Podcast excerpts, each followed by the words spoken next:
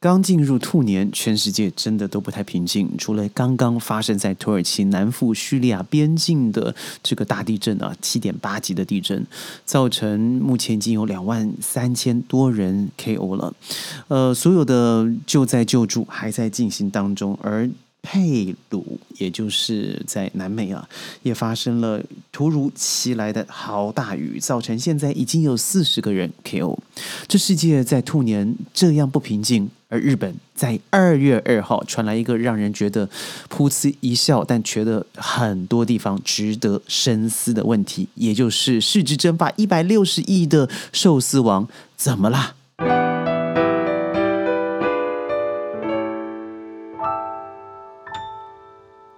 欢迎各位加入今天的宣讲会，我是轩。几天前在社群媒体跑上了一个非常夸张的日本富崎县的高二学生自己上传的短影片，当然立刻爆红了。影片中，他坐在知名的回转寿司店寿司郎里头，趁着服务人员不注意的时候，舔了桌上的公用酱油瓶。茶杯，还将口水呢 涂抹在呃他所有前面的寿司上头，也就是别人拿了就往嘴巴里送嘛。在整个拍摄的过程，这个少年呢染了黄金色的头发，不仅表现得非常得意，甚至还流出一种我就是比你酷的优越感。影片上传以后，当然轩然大波嘛！哦，影片中受到影响的寿司郎的母公司店啊，就 Food and Life Companies，在一周就蒸发了一百六十亿日元。同夜呢，哈马斯喜，也就是我们知道的冰寿司啊，藏寿司，也随即传出遭恶搞的受害事件。这影片里头呢，就是模仿犯嘛，女生把整个酱瓶呃，这个酱油的呃通管。往鼻子里头塞，用了以后呢，还觉得非常高兴的上传到 Instagram、到 YouTube 里头，觉得这些事情让自己觉得哎呀与众不同。这个事情当然出来以后，很多人就说了：怎么可以这样子做呢？这些孩子小屁孩搞这什么呢？为什么要这样子糟蹋人家的店面呢？因为很多人出来为了回转寿司店呐。大发雷霆的网络上面大发批发，而最重要的是，这一个管理公司，也就是我们所所说到的寿司王，他不仅没有同意啊，就像以前一样，算了，息事宁人就好了。他这次反而坚持一定会对这个青少年提告，而这个小屁孩，我想说，小屁孩都已经太太太善意了，你知道？我觉得这简简直到了无耻之徒的嚣张青年，他不敢出来了。躲在后头，这就像普通的孩子们一样啊！我们现在看到很多这样子的人嘛，父母出来道歉。当然，他的照片、他的背景、他读的学校、他住的房子都被翻了出来，在网络上，每个人都知道他在哪里。但你知道，寿司郎他的这个价值就这样一气。缩水，那是多少的投资人辛苦努力建起来的 reputation。所以呢，寿司郎这次不但在刑事上面提告，民事上面也要求做全额的经济赔偿。虽然这个孩子现在像社会性死亡一样，也就是神隐嘛，父母道歉又怎么样？事情都已经做了，道歉真的没有办法，所以整个事事情我们就说嘛，好像以前一样，爆发了以后啊，息事宁人就没有事了。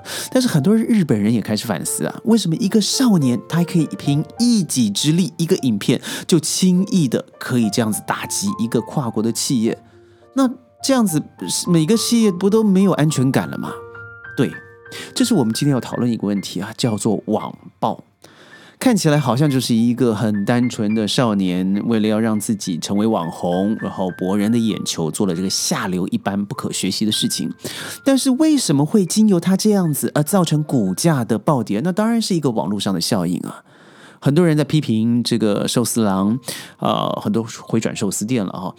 他们本来就是为了要节省人力物力嘛，要提升赚取这个回转寿司营运模式，可以少了人力以后呢，就可以得到更多的利润提升。所以你自己应该要负担一些呃这些风险。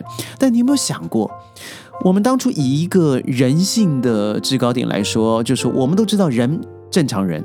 你和我不会这样做的，也就是说，我们是正常的一个道德范围之内。我们知道谁会想去吃别人的口水呢？这是一个正常的想法。但你现在说，哦，这个公司应该为自己负责啊！你要想说，你怎么可以相信人性呢？这个把人性放到制高点，你就要为这样子小屁孩事件做全部的这个包含全收他所做的一切，你都必须要包容。不对呀，这不是出现在小屁孩本身的问题，这出现的问题是整个教育系统。我们不是教礼义廉耻吗？我们不教四维八德吗？我们不是告诉我们每个人必须谦恭有礼吗？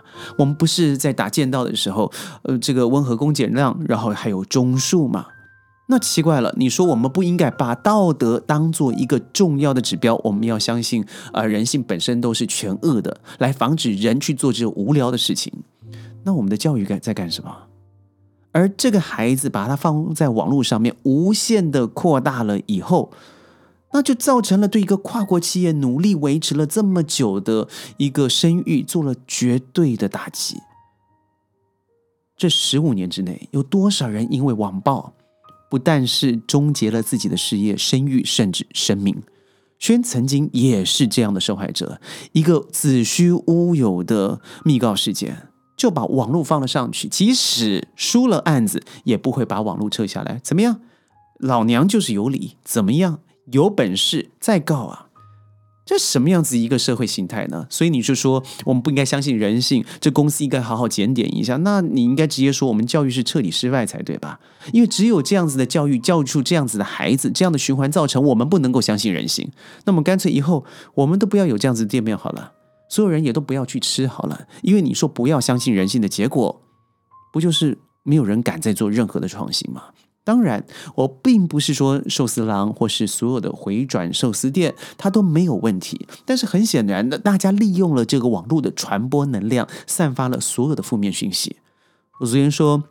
我遇了一个英国朋友，他说他自己啊从来不在上网看新闻。第一个不会让自己变得比较好，第二个会尝试受到很多假讯息。我们说过，超过百分之六十以上，不论是 fake news，或是现在我们知道很多人会模仿，好像真人一样的嘛，哈，就是非 ID，让你觉得你好像和某个人在讲话，长相让你看到，声音让你听到，但我告诉你，这就是假的。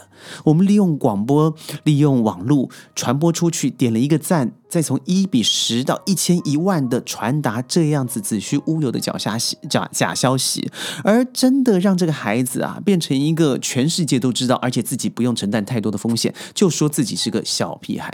Come on，他十七岁了，你不要说十七岁好吗？现在里有十二岁的孩子通过网络得到的讯息，可能呢远远比父母亲还多。他的生活知识、游戏知识、性知识、交友知识、爱情知识，但有多少知识是真的他需要？而有多少人在第一线上帮他筛选到他不需要的资料？没有人啊！所以我觉得这一次的这个事件哦，他所提醒的不但只是一个很简单的哦，这个人为了要成博眼球，所以舔了这种下流的行为。更重要的是，我们要怎么样来反观这个事件？知道，第一个，我认为现代社会追求效率。从业者的角度来看，回转寿司的营业方式可以节省成本，我刚才说过了。但同时也必须要了解，你这样的方式创造了很多无法监督到的死角，而损失了真正消费者的利益。譬如说，你吃了别人的鼻屎，吃喝了别人的口水，就是这个样子。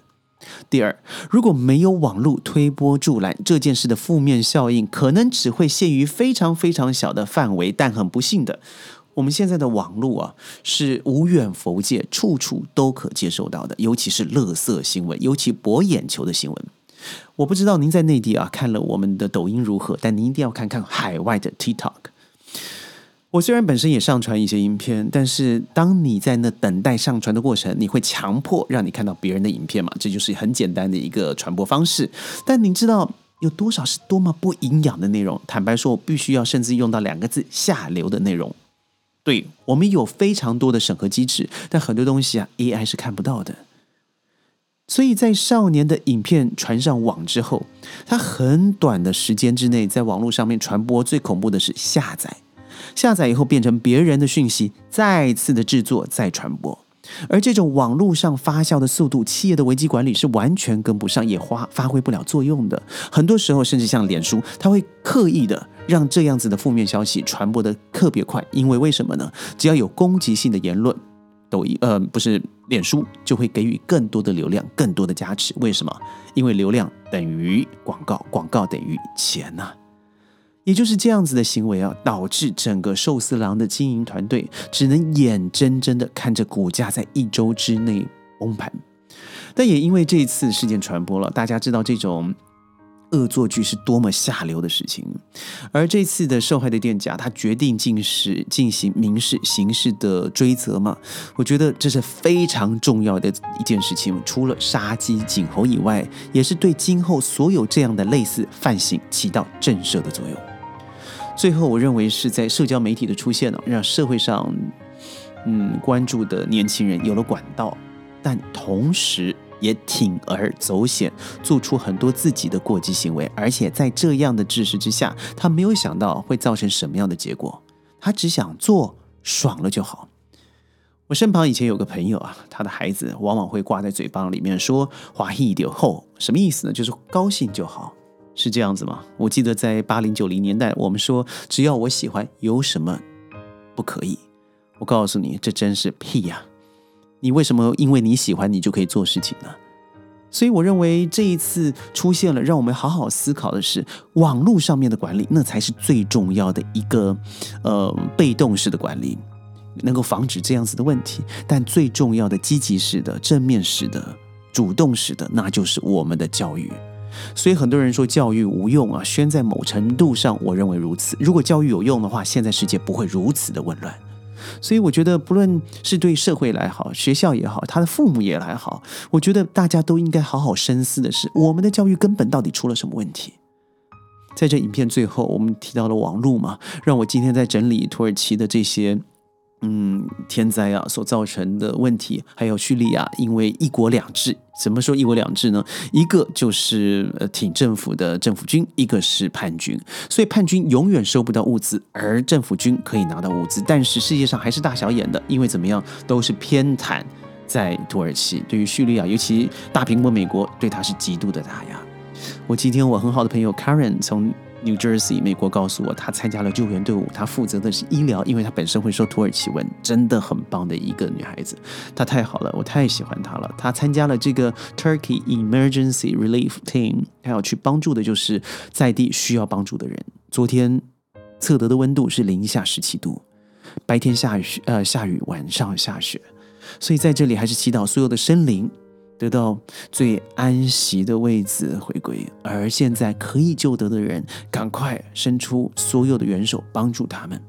在此时啊，你知道吗？乌克兰的总统 Zelensky 他下还他还大声的向法国呐喊着：“赶快，赶快！我要武器，我要更多的飞机，我要收拾 Russia。”哎，Come on！你知道在战场上面一天就消耗了一百多条人命。你认为这个天灾恐怖是不是？不是，我告诉你，人为的战争才是真正的恐怖。看看这些现在在天人交战的难民们，你我真的更要珍惜现在所有的一切，看到眼前的幸福。如果你喜欢我们的节目，记得一定要一键三连、点赞、转发、强烈推荐。我是轩宣讲会，我们下次见，拜拜。